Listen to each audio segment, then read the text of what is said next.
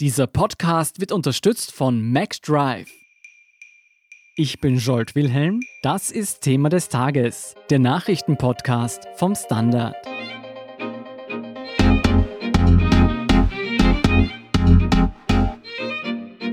Vor genau einem Jahr erschütterte ein Video ganz Österreich. Aufnahmen aus dem Sommer 2017, gedreht in einer Finca auf Ibiza, zeigten, wie der damalige FPÖ-Chef Heinz-Christian Strache und dessen rechte Hand Johann Godenus einer vermeintlichen Oligarchennichte die halbe Republik verkaufen wollten.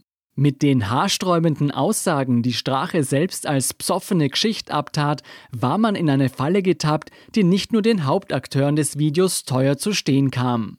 Fabian Schmidt vom Standard über den Schaden und die Lehren des Ibiza-Skandals für Österreich, neue schwere Vorwürfe gegen die Ermittler und Straches umstrittenes Comeback zur Wienwahl im Herbst.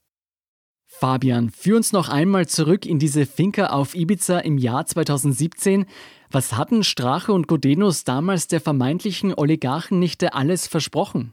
Also, wenn die Oligarchennichte die FPÖ finanzieren wird, dann würde sie im Gegenzug bei Staatsaufträgen bevorzugt werden. Das war quasi die Grundaussage. Es wurde dann über einzelne Themen gesprochen, zum Beispiel die Privatisierung des österreichischen Wassers, dass da noch viel Geld zu machen wäre. Es ging um die Kronenzeitung und um den Umbau davon. Es ging um bei den Staatsaufträgen vor allem auch im Bereich Infrastruktur. Also es war wirklich ein wilder Mix eigentlich an Korruptionsfantasien. Und in den Wochen nach der Veröffentlichung wurde viel über den Rest der Aufnahmen diskutiert. Wissen wir heute, was in diesem berühmt-berüchtigten Zusammenschnitt nicht gezeigt wurde? Also es gab ja dann auch noch das Buch der SZ-Journalisten Frederik und Bastian Obermeier. Da haben wir noch über einige andere Passagen erfahren, aber man kann, glaube ich, sagen, dass das Relevanteste in diesem Zusammenschnitt gezeigt wurde und abseits davon sehr viel, glaube ich, Privates besprochen wurde, einerseits von den beiden selbst, aber auch von Dritten, also Gerüchte einfach weiter verbreitet wurden. Das kennen wahrscheinlich eh viele, wie das ist, wenn man zusammensitzt und über verschiedene andere Akteure spricht. Und daher ist es durchaus verständlich, dass das nicht gezeigt wurde, weil das ja für die Dritten auch unfair ist, wenn sie quasi Gegenstand von Gerüchten sind und die dann so viele Menschen sehen. Mhm. Strache und Godenus wurden für das mutmaßlich korrupte Verhalten in dem Video letztlich nicht belangt, weil sie damals nicht in einem Regierungsamt waren. Trotzdem gingen die Ermittlungen weiter. Was kam dabei alles heraus?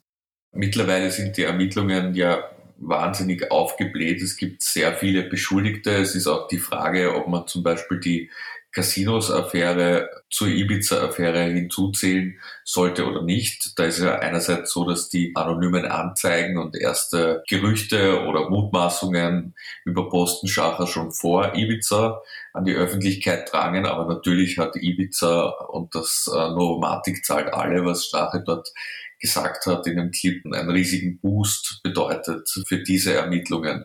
Dann gab es auch die Spesenaffäre, da wird noch ermittelt. Da ist der Vorwurf, dass sich Strache bedient hat an dem Geld der FPÖ, relativ ungeniert und die Parteikassen quasi für private Zwecke leergeräumt hat, was er bestreitet. Und dann, naja, gibt's noch andere Verfahren, über die man derzeit noch nicht allzu viel weiß. Das alles ist ja schon sehr lange im Gange.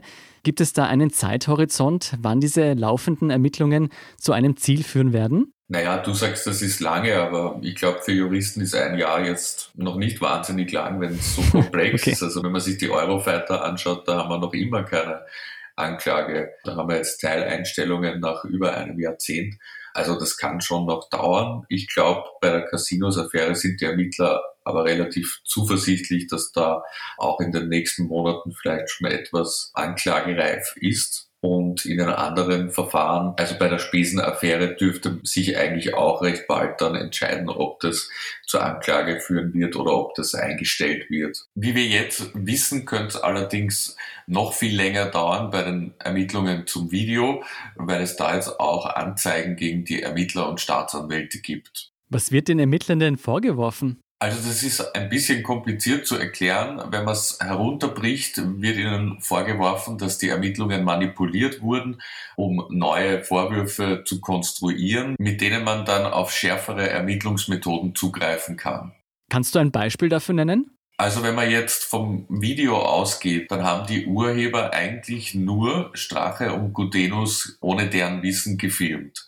Das wäre dann ein Delikt, auf das ein geringes Strafmaß droht. Jedenfalls ist dieses Strafmaß nicht hoch genug, damit man europaweite Ermittlungen einleiten kann. Jetzt ist allerdings einer der Hauptprotagonisten in dieser Affäre nicht mehr in Österreich, sondern in Berlin. Mhm um jetzt zum Beispiel den überwachen zu lassen, ist ein anderes Delikt nötig, auf das ein höheres Strafmaß steht. Und das wäre zum Beispiel die Erpressung oder das wären auch Drogendelikte. Und der Vorwurf ist jetzt, dass die Ermittler gezielt versucht haben, diese Beweise oder Indizien für diese Delikte zu finden, damit sie dann Überwachungsmaßnahmen und anderes in Deutschland durchsetzen können. Sie sind also nicht unvoreingenommen an die Sache herangetreten, so der Vorwurf, sondern sie haben gezielt gezielt versucht, etwas für ein Delikt zu finden, das am Anfang noch gar nicht zur Debatte stand. Wie schwer wiegen denn diese Vorwürfe? Könnten die Ermittlungen tatsächlich darüber stolpern? Also Prinzipiell gibt es solche Vorwürfe immer wieder bei Ermittlungen. Deswegen haben ja auch zum Beispiel die Eurofighter-Ermittlungen so lange gedauert oder dauern noch immer so lange. Aber man weiß, dass es in der Soko Tape, die eben die polizeilichen Ermittlungen durchführt, einen Strache-Fan gab. Mhm. Der hat am Tag nach dem Erscheinen des Ibiza-Videos dem Strache ein SMS geschrieben, dass er sich das Comeback vom Comeback wünscht. Dann wurde die Soko Tape eingerichtet, die sich genau mit dem Ibiza-Video beschäftigt. Der Ermittler ist in diese Soko-Tape gekommen, hat nicht gesagt, dass er so Sympathien und Kontakt zu Strache hat. Und er hat weiterhin auch noch mit Strache SMS ausgetauscht, als er schon in der Soko-Tape war. Also das ist schon ein sehr großer Vorwurf und der soll jetzt an den Ermittlungen durchaus involviert gewesen sein und auf ihn, vor allem auf diese Person, ziehen die Vorwürfe ab. Was heißt das alles für Strache? Also für Strache ist es jetzt prinzipiell nicht schlecht. Ich glaube, es ist als jemand, der involviert ist, nie schlecht, wenn man Sympathisanten bei den Ermittlern hat. Es ist auf jeden Fall in den vergangenen Monaten gelungen, sowohl medial als auch ermittlungstechnisch, dass man die Urheber des Videos als Kriminelle zeichnet und hier eben andere Ermittlungsmethoden als nur bei der illegalen Tonbandaufnahme und Videoaufnahme zur Anwendung bringt. Prinzipiell, nachdem das jetzt alles publik wird, nachdem sich ein U-Ausschuss auch mit den Ermittlungen beschäftigen wird, könnte das natürlich wieder zum Boomerang werden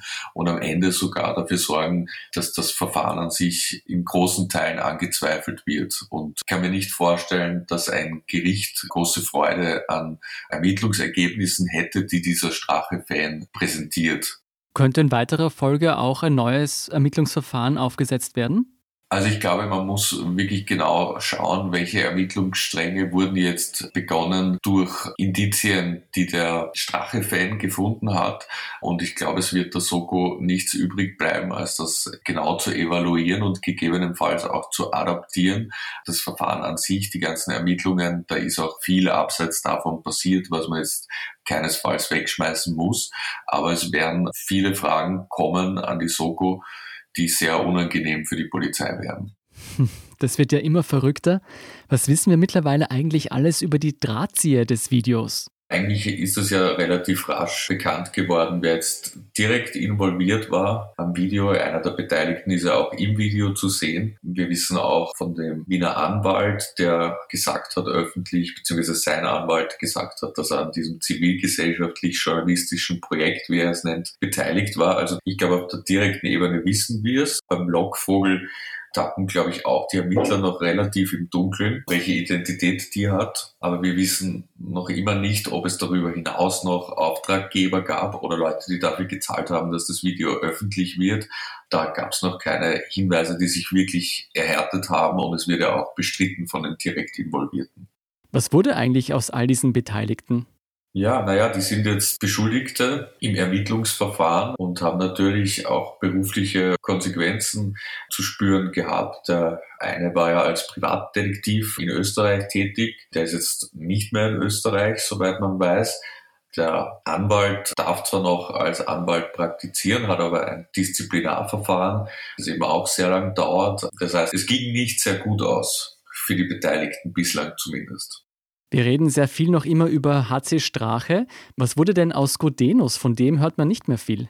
Ja, also Gutenos ist es offenbar viel leichter gefallen, als sie Strache der Politik den Rücken zuzukehren. Man muss dazu sagen, er hat ja auch kurz nach Ibiza ein Kind bekommen, um das er sich, soweit ich weiß, kümmern wollte, verstärkt und einfach Abstand gewinnen wollte. Und jetzt ist er, soweit ich weiß, als Consultant wieder tätig und versucht da wieder im Berufsleben Fuß zu fassen. Als das Ibiza-Video erschien, hat es die FPÖ eigentlich ganz gut geschafft, sich an HC Strache abzuputzen. Ist das so oder müssen auch die jetzigen FPÖ-Spitzen noch mit Konsequenzen rechnen?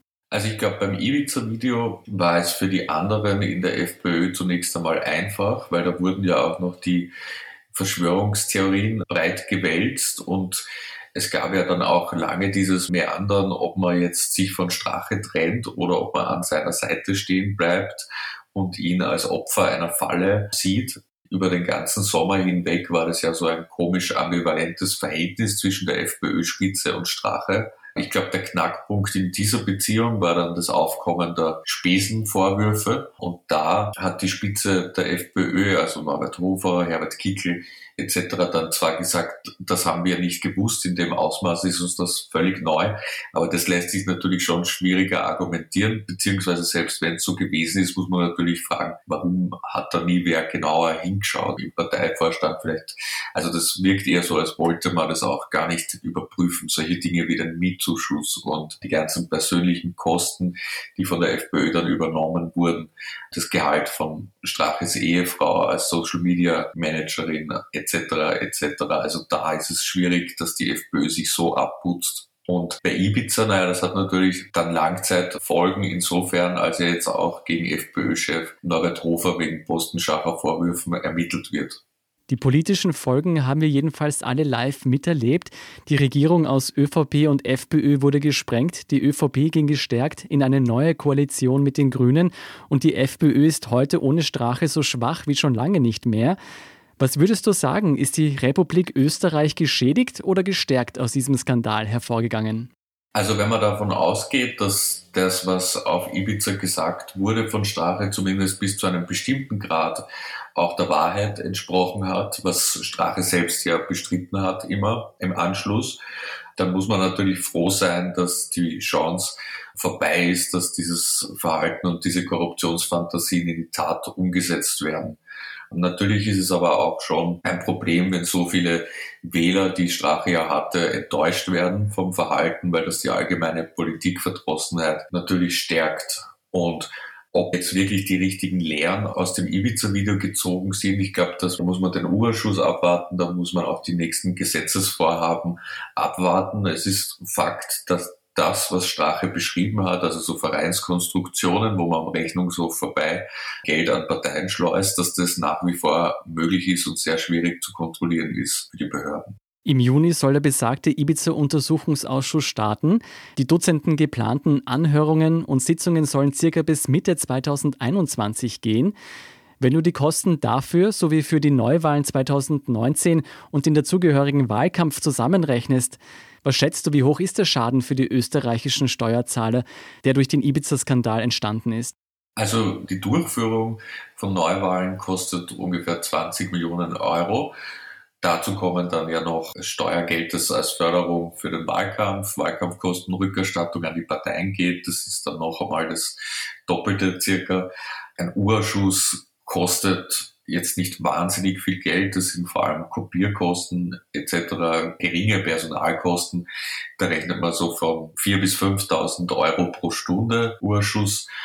Und ja, natürlich sind das sehr große Kosten. Ich meine, gar nicht gefragt hast du quasi nach dem, was jetzt die Justiz, die Staatsanwälte etc. kosten, die daran ermitteln. Das wäre natürlich auch noch sehr viel Geld. Ja. Aber ich würde das jetzt nicht zwingend nur als Kostenfrage sehen, weil durch die Neuwahlen hat jeder die Chance erhalten, seine Stimme neu zu vergeben. Ich denke, das war schon gut, nach dem Video quasi auch den ganzen FPÖ-Wählern die Chance zu geben, zu sagen, wählen Sie jetzt noch einmal Strache, trotzdem Straches Partei, oder entscheiden Sie sich vielleicht doch für eine andere Fraktion. Aber man kann schon sagen, dass es ein beträchtlicher monetärer Schaden für die Republik war. Ja, natürlich, aber alles kostet. Das ist sehr pragmatisch. Was erwartest du dir denn vom Untersuchungsausschuss? Denkst du, der U-Ausschuss wird neue Erkenntnisse bringen oder gar juristische Folgen haben? Also wir haben ja da jetzt verschiedene Teile im U-Ausschuss und vor der Sommerpause wird es um die Casinos-Affäre gehen. Und da sind die Ermittlungen ja schon relativ detailliert und sehr weit fortgeschritten. Ich glaube, dass da jetzt nicht wirklich etwas Neues sich ergeben wird. Es wird natürlich interessant sein, das alles öffentlichen Gesprächen mit den Beteiligten noch einmal erzählt zu bekommen aus vielen unterschiedlichen Blickwinkeln. Es wird sicher auch Medienspektakel. Zwei sind ja Milliardäre geladen, also der, der Herr Glock, die Frau Horten und Novomatic-Gründer Johann Graf. Das sind drei Personen, die eigentlich kaum in der Öffentlichkeit auftreten. Wirklich spannend wird es dann im Herbst. Da geht es dann um die Ermittlungen zum Ibiza-Video, um die Entstehungsgeschichte des Ibiza-Videos und auch um andere Fälle von Postenschacher abseits der Casinos-Affäre. Und da wissen wir öffentlich ja noch relativ wenig dazu. Das heißt, ich erwarte mir eigentlich Herbst dann mehr als jetzt vor der Sommerpause vom Urschuss. Lass uns abschließend nochmal zur Strache zurückkehren. Der scheint jüngsten Interviews zufolge unbeirrt an seinem politischen Weg festzuhalten. Kürzlich meinte er in einem Interview, es sei ein Fehler gewesen, als FPÖ-Chef abzutreten. Jetzt will er mit seiner eigenen Partei und ein paar ehemaligen FPÖ-Leuten bei der Wien-Wahl im Herbst antreten. Nach all dem, was passiert ist, also Ibiza, der Spesenskandal, verprasste Steuergelder, wieso sollte noch irgendjemand Strache wählen? Naja, ich meine, er war schon sehr lange auf der öffentlichen Bühne und hat da, glaube ich, schon eingeschworene Fans gewonnen, die ihm in jedem Fall treu bleiben. Also ich glaube, die kann gar nichts mehr erschüttern. Ob das mehr als fünf Prozent der Wahlberechtigten in Wien sind, das wird zu sehen sein. Aber ich glaube schon, dass Strache immer noch Charisma hat und ein guter Wahlkämpfer ist. Also das kann man ihm ja nicht absprechen, trotz all den Fehlern, die in seiner politischen Karriere passiert sind. Deshalb denke ich, dass er schon im Wien-Wahlkampf zu einer guten Form auflaufen kann und dann wieder Leute davon überzeugen kann, dass das mit Ibiza eh alles irgendeine Verschwörung war und er gar nichts dafür kann und er gar nicht so sei. Also abschreiben würde ich ihn noch nicht. Interessant fand ich Straches Argumentation, dass Österreich heute mehr denn je das dritte Lager brauche. Was meint er damit? Also insgesamt sehen wir ja eine sehr hohe Dominanz der ÖVP derzeit in Österreich wo viele sagen, auch die Grünen schaffen es nur vereinzelt Akzente zu setzen. Und eigentlich ist es eine türkise Politik, die derzeit in Österreich umgesetzt wird. Und wir haben eine sehr schwache SPÖ, die viel mit sich selbst beschäftigt ist. Und demzufolge ist überhaupt der Konsens im dritten Lager, dass man eben versuchen müsste, hier an Profil zu gewinnen und quasi als Gegenkraft gegen die Dominanz der ÖVP aufzutreten und natürlich auch angesichts der Corona-Krise für Freiheit zu stehen etc. Ich glaube, es ist kein Geheimnis, wenn ich sage, dass ich politisch anders gelagert bin als Strache. Aber was hat denn das dritte Lager für Österreich jemals bewirkt, was gerade jetzt in solchen Krisenzeiten so erstrebenswert wäre? Das ist natürlich eine schwierige Frage, wenn man jetzt so viel über das Ibiza-Video gesprochen hat und über die ganzen Ermittlungen gegen Persönlichkeiten des dritten Lagers. Aber man muss schon sagen, dass zum Beispiel der Proporz ein großes Problem war in Österreich, vor allem in dieser Extremvariante, dass man wirklich das richtige Parteibuch haben musste, um das zu werden, also rot da, schwarz da und nur so kriegt man dann bestimmte Stellen oder Wohnungen etc. Und da war es schon gut, dass sich eine relativ starke dritte Kraft entwickelt hat. Und dazu kommt, dass man auch aber sagen muss, es gibt viele, die eher nationalistisch sind, die auch fremdenfeindlich sind. Und insofern bräuchte es schon jemanden, der diese Sorgen, Ängste, aber auch Ressentiments in der Politik vertritt, nur auf klügere Art und Weise vielleicht und sie auch eben nicht eins zu eins fremdenfeindlich transportiert oder sogar anheizt wie es die FPÖ teilweise macht. Also vor allem der Wien-Wahlkampf, da schwant mir schon Übles, wenn ich jetzt schaue, was schon der FPÖ-Wien-Chef Dominik Nepp, Corona als Asylantenvirus etc. Aber prinzipiell kann man nichts dagegen haben, das, was viele Menschen fühlen und denken, auch politisch vertreten wird im Nationalrat etc. Also es wäre auch ein Problem, wenn es das dritte Lager nicht gäbe und wenn quasi eher rechts nichts oder ganz rechts auch nichts zu finden wäre im Parlament, weil dann vielleicht abseits der Politik sich der Unmut und die Unzufriedenheit zu stark steigert. Interessant ist ja, dass der Proport, der angesprochene, letztlich der FPÖ bzw. Strache zum Verhängnis wurde. Jetzt angenommen, Strache ging es wirklich um die Sache und nicht um die eigene Karriere. Schadet Straches Partei dem dritten Lager denn nicht mehr, als es ihm hilft? Ja, natürlich. Da geht es nicht ums dritte Lager, sondern da geht es um Strache selbst. Strache hat den Zeitpunkt verpasst, sich wirklich zurückzuziehen aus der Politik. Und ich meine, es würde ja wahrscheinlich weniger Skepsis geben, wenn er nach zehn Jahren zurückkehren würde oder nach fünf Jahren. Aber de facto hat Strache ja gar keine Pause gemacht und er schafft es offenbar nicht anderen, die Führungsrolle zu überlassen im dritten Lager. Und das ist für die FPÖ eine katastrophale Situation, gerade in Wien. Jetzt, wenn du wetten müsstest, wird Straches politisches Comeback im Herbst erfolgreich sein? Schafft er den Einzug in den Landtag oder nicht? Also ich glaube schon, dass er es knapp schaffen wird. Ich glaube, wie schon gesagt, dass er ein guter Wahlkämpfer ist und ich glaube, dass die Alternativen im dritten Lager in Wien nicht allzu überzeugend sind. Also Dominik Knepp muss wirklich noch an seinem Charisma arbeiten, um an Strache heranzukommen. Und das weiß aber die FPÖ Wien eh auch. Deshalb wird auch spannend zu sehen, wie sie sich positioniert. Ich denke, es wird jetzt nicht ein wahnsinnig hohes Ergebnis, aber mehr als fünf Prozent traue ich ihm zu. Du hast vorher schon die Lehren angesprochen. Angenommen, Strache schafft es. Welche Lehren müssen wir dann aus dem Ibiza-Skandal ziehen? Ja, das ist natürlich die Frage, wie viele Prozent er wirklich bekommt. Ich glaube, man kann jetzt nicht die Politik so machen, dass es überhaupt keine unbelehrbaren Personen gibt mehr im Land, die jetzt rechtsextrem wählen oder die auf Populisten und Scharlatane hereinfallen. Also das wird unmöglich sein. Für die Gesamtgesellschaft gesprochen müssen wir wirklich versuchen, Korruption weiter klein zu halten müssen wir versuchen, das alles jetzt aufzudecken und die richtigen Gesetze zu schaffen, damit sich die Pläne, die in Ibiza geschmiedet wurden, in Österreich gar nicht umsetzen lassen. Und wenn, dass man sie dann sehr rasch aufdecken und bestrafen könnte. Das wäre sehr wichtig und Teil des Pakets ist dann natürlich auch ein mehr Transparenz, ein Informationsfreiheitsgesetz. Und ich bin froh, dass all diese Dinge eigentlich in Arbeit sind und man kann nur hoffen, dass das rasch umgesetzt wird. Darauf sollten wir in der Tat hoffen. Vielen Dank, Fabian Schmidt, für diesen Rückblick und Ausblick. Danke. Wir sind gleich zurück.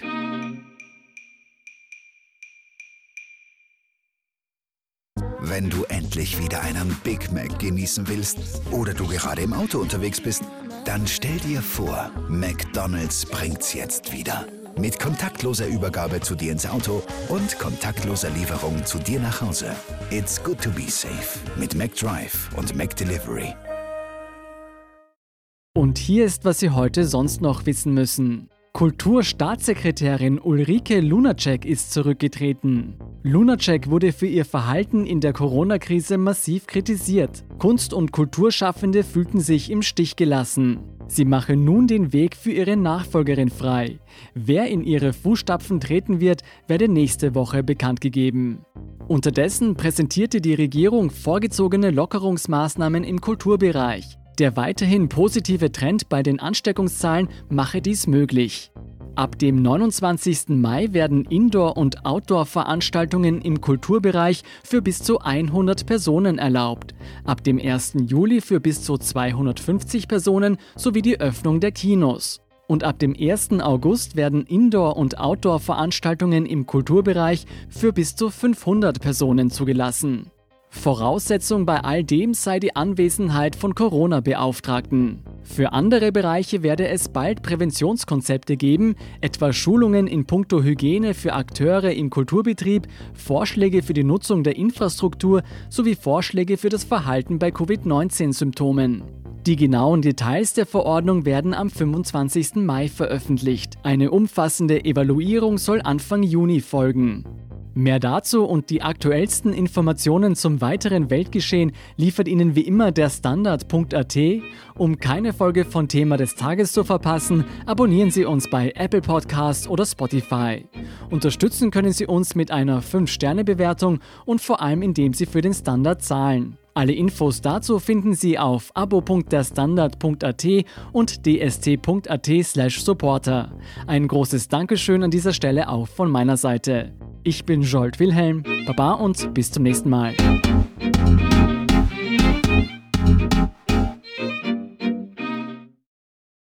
Wenn du endlich wieder einen Big Mac genießen willst oder du gerade im Auto unterwegs bist, dann stell dir vor, McDonald's bringt's jetzt wieder.